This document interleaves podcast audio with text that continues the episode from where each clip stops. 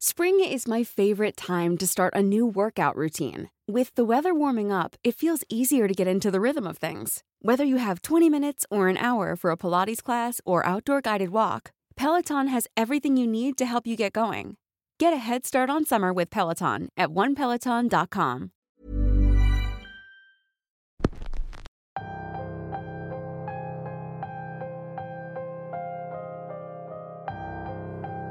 Creo que todos hemos escuchado el término cacería de brujas y no necesito explicar a qué se refiere. Hoy en día tiene un significado diferente al tiempo en que fue puesto en práctica, pero en esencia es lo mismo. ¿Qué pensarían si les digo que el episodio de hoy trae de vuelta aquellas viejas prácticas y que nadie de ustedes se había dado por enterado? Bienvenidos una semana más a Radio Macabra su programa favorito de la noche. En esta ocasión, les vamos a compartir una historia que por su naturaleza y el contexto en el que se desarrolla, es muy aterradora, pues nunca se sabe cuándo podríamos ser nosotros los siguientes en la lista. El episodio de hoy se titula Hogueras para las Brujas y es traída para ustedes solo aquí, en Radio Macabra. Éxitos que te matarán de miedo. Comenzamos.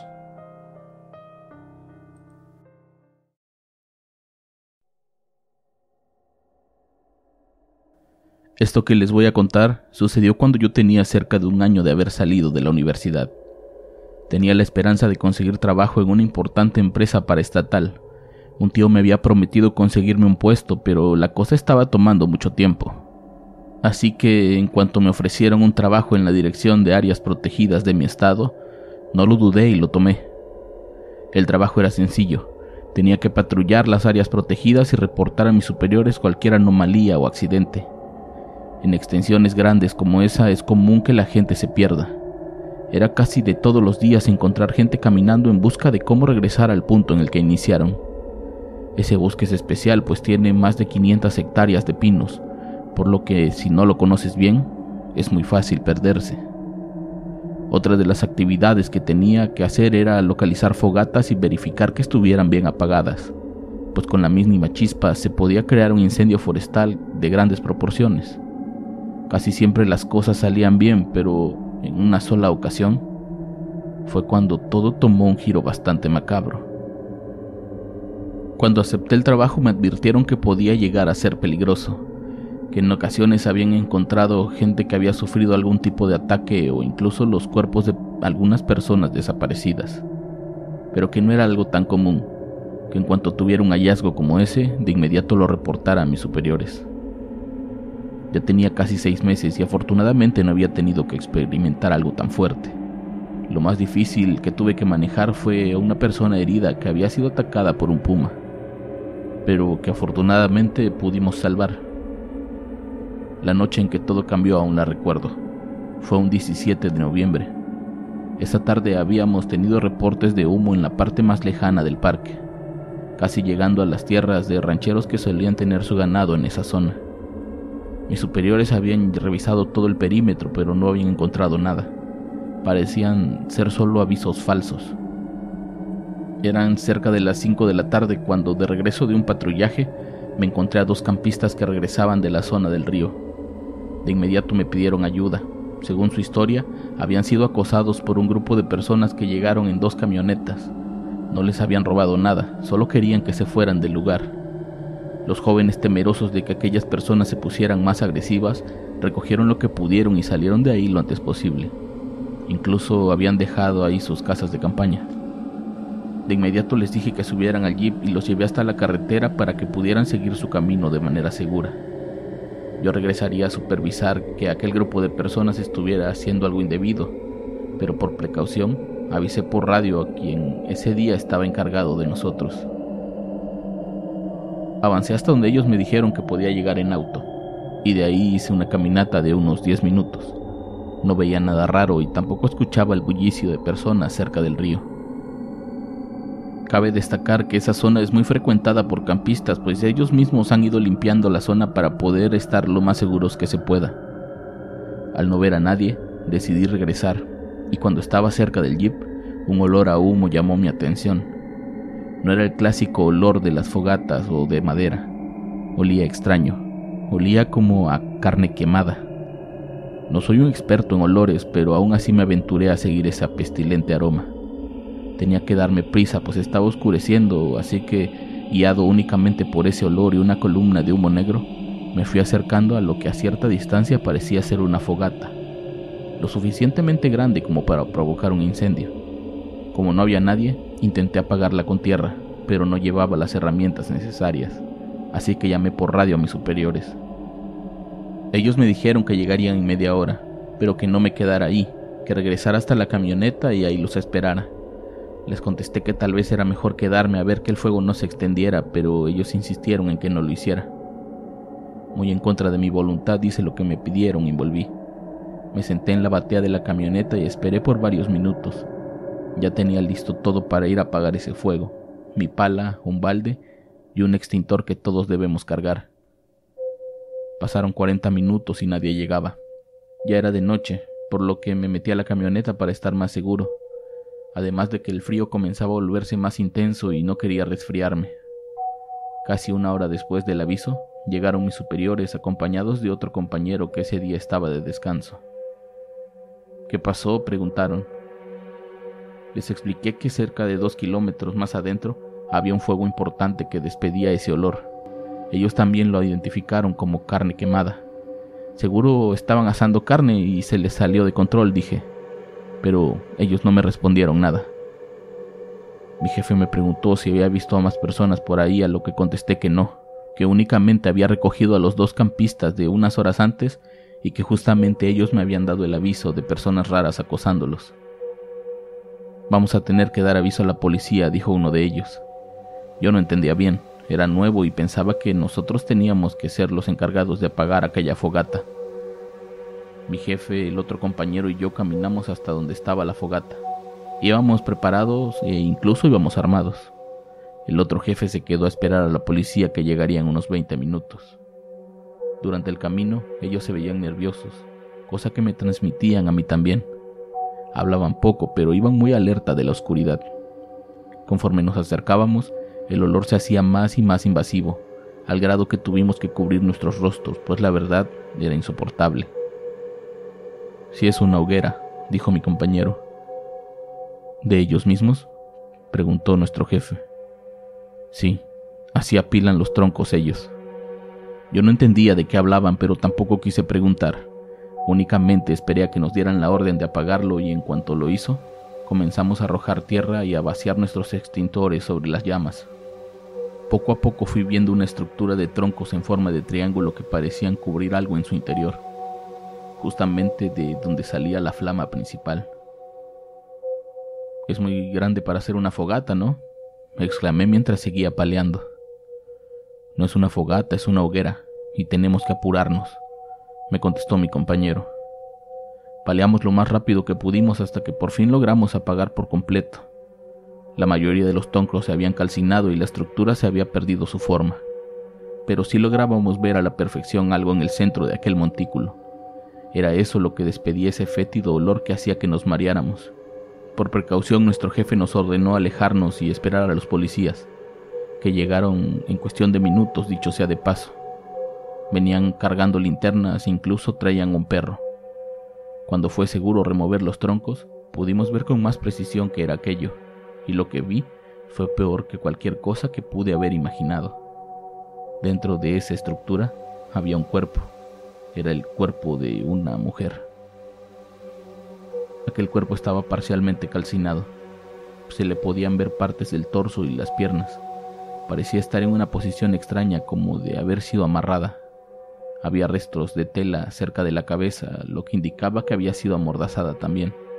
Y no muy lejos de ahí, el perro había encontrado ropa de mujer tirada entre los árboles.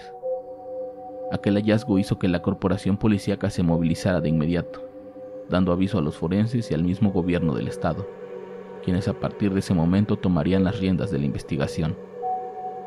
A mí y a mi compañero nos mandaron de regreso a las oficinas. Ni siquiera nos pidieron que diéramos alguna declaración. Parecía que ya tenían todo listo, incluso sabían que iban a decir a los medios cuando todo saliera a la luz. Yo manejaba de regreso a la ciudad, bastante impactado y asqueado por el hallazgo.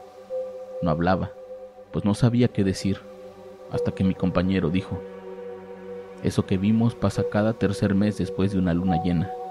En los pueblos de las montañas la gente tiene miedo, pues dicen que son amedrentados por un grupo de personas que dicen cazar brujas, y en esos pueblos de allá arriba se practica mucho la brujería, pero como parte de sus tradiciones, no la usan para hacer mal o para conseguir favores como los brujos de Veracruz. Simplemente son personas que así crecieron, usando lo que la naturaleza les da para poder curarse, para poder comer y para poder estar tranquilos. Nadie sabe cuándo ni cómo llegaron a la zona esas personas que cada cierto tiempo hacen el mismo ritual, ofreciendo la vida de una mujer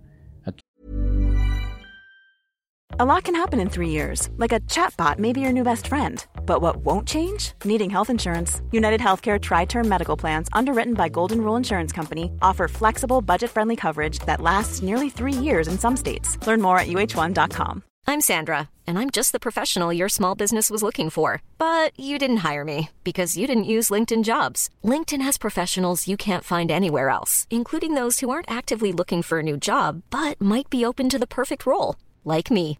In a given month, over 70% of LinkedIn users don't visit other leading job sites. So if you're not looking on LinkedIn, you'll miss out on great candidates like Sandra. Start hiring professionals like a professional. Post your free job on linkedin.com/people today. Quien ellos consideran una bruja. Ya se podrán imaginar toda la clase de cosas que pasaron por mi cabeza al escuchar aquella declaración. Pasé noches sin dormir, pues cada vez que lo intentaba, Veía el cuerpo calcinado de aquella mujer, pero extendiéndome la mano como pidiéndome ayuda. Era algo que me costó mucho superar, pero que afortunadamente pude hacerlo. Lo que hasta hoy no puedo dejar atrás era lo que supe después. Resulta que un par de meses atrás había desaparecido en ese bosque una mujer de nombre Claudia, que supuestamente había ido con un grupo de amigos a acampar, pero que al salir a correr nunca regresó. Según las investigaciones y los exámenes forenses, no había los suficientes elementos para determinar que se trataba de ella, pero todo parecía indicar que sí, principalmente por la ropa encontrada cerca del lugar. Se dijo en los medios oficiales que la causa de su muerte había sido que por la noche una chispa de la fogata provocó un incendio terminando quemando su casa de campaña con ella dentro, pues ella guardaba un galón de gasolina consigo. Nunca dijeron quiénes eran sus acompañantes. Nadie hizo protestas o pidieron ayuda para buscarla. Era como si la familia y amigos solo hubieran aceptado la versión oficial y ya. Pero por las fechas las cosas no coincidían. Si se perdió, ¿por qué seguía acampando? ¿Por qué se sacó la ropa? Porque nadie la vio en todo ese tiempo rondando por el bosque. Ahí salió la versión no oficial, la versión de la bruja. Mucha gente comenzó a decir que la mujer se había internado en el bosque por decisión propia, pues era una bruja y que hacía lo mismo cada cierto tiempo para conectarse con su amo, y que en consecuencia ese grupo de cazadores la habían capturado y quemado en esa hoguera. ¿Saben qué es lo peor de ambas versiones? Que ninguna parecía ser la real. Cuando por fin renuncié y entré a trabajar con mi tío, me mandaron a otro estado a cubrir a alguien que estaba incapacitado. Ahí conocí a un ingeniero que era del mismo lugar que yo, pero que tenía muchos años fuera. Al enterarse de dónde venía, me preguntó si un alto funcionario del Estado seguía trabajando ahí, y le respondí que sí. Su respuesta fue, a ese cabrón sí que le sirve la brujería. Según él, se sabía que ese alto funcionario había mandado a desaparecer a un amante suya, que lo había amenazado con hacer pública la relación y la hija que tenían juntos si no dejaba a su esposa. El tipo era afecto a la brujería y creyendo en las ofrendas, entregó a su amante para poder seguir teniendo las riquezas y el puesto que tenía. Ahí me di cuenta que las brujas en ese lugar no existen. Simplemente es como le llaman a las personas que se vuelven un estorbo, una amenaza o un obstáculo entre esos que creen que lo que tienen se lo deben a un ser oscuro. Las brujas van a seguir siendo casadas, mientras haya gente contando esa historia y creando un misterio alrededor de lo que a todas luces parece ser un cruel acto de corrupción, avaricia y maldad.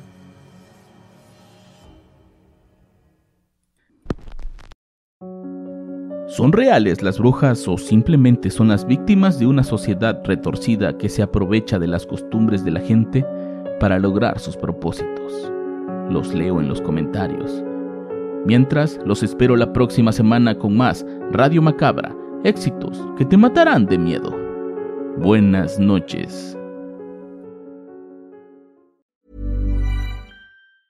Hi, I'm Daniel, founder of Pretty Litter. Did you know cats tend to hide symptoms of sickness and pain? I learned this the hard way after losing my cat, Gingy. So I created Pretty Litter, a health monitoring litter that helps detect early signs of illness by changing colors, saving you money and potentially your cat's life. Pretty Litter is veterinarian developed, and it's the easiest way to keep tabs on your fur baby's health right at home. Go to prettylitter.com and use code ACAST for 20% off your first order and a free cat toy. Terms and conditions apply. See site for details. Hey, it's Paige DeSorbo from Giggly Squad. High quality fashion without the price tag? Say hello to Quince. I'm snagging high end essentials like cozy cashmere sweaters, sleek leather jackets, fine jewelry, and so much more. With Quince being 50 to 80% less than similar brands. And they partner with factories that prioritize safe, ethical, and responsible manufacturing. I love that. Luxury quality within reach. Go to quince.com slash style to get free shipping and 365 day returns on your next order. Quince.com slash style.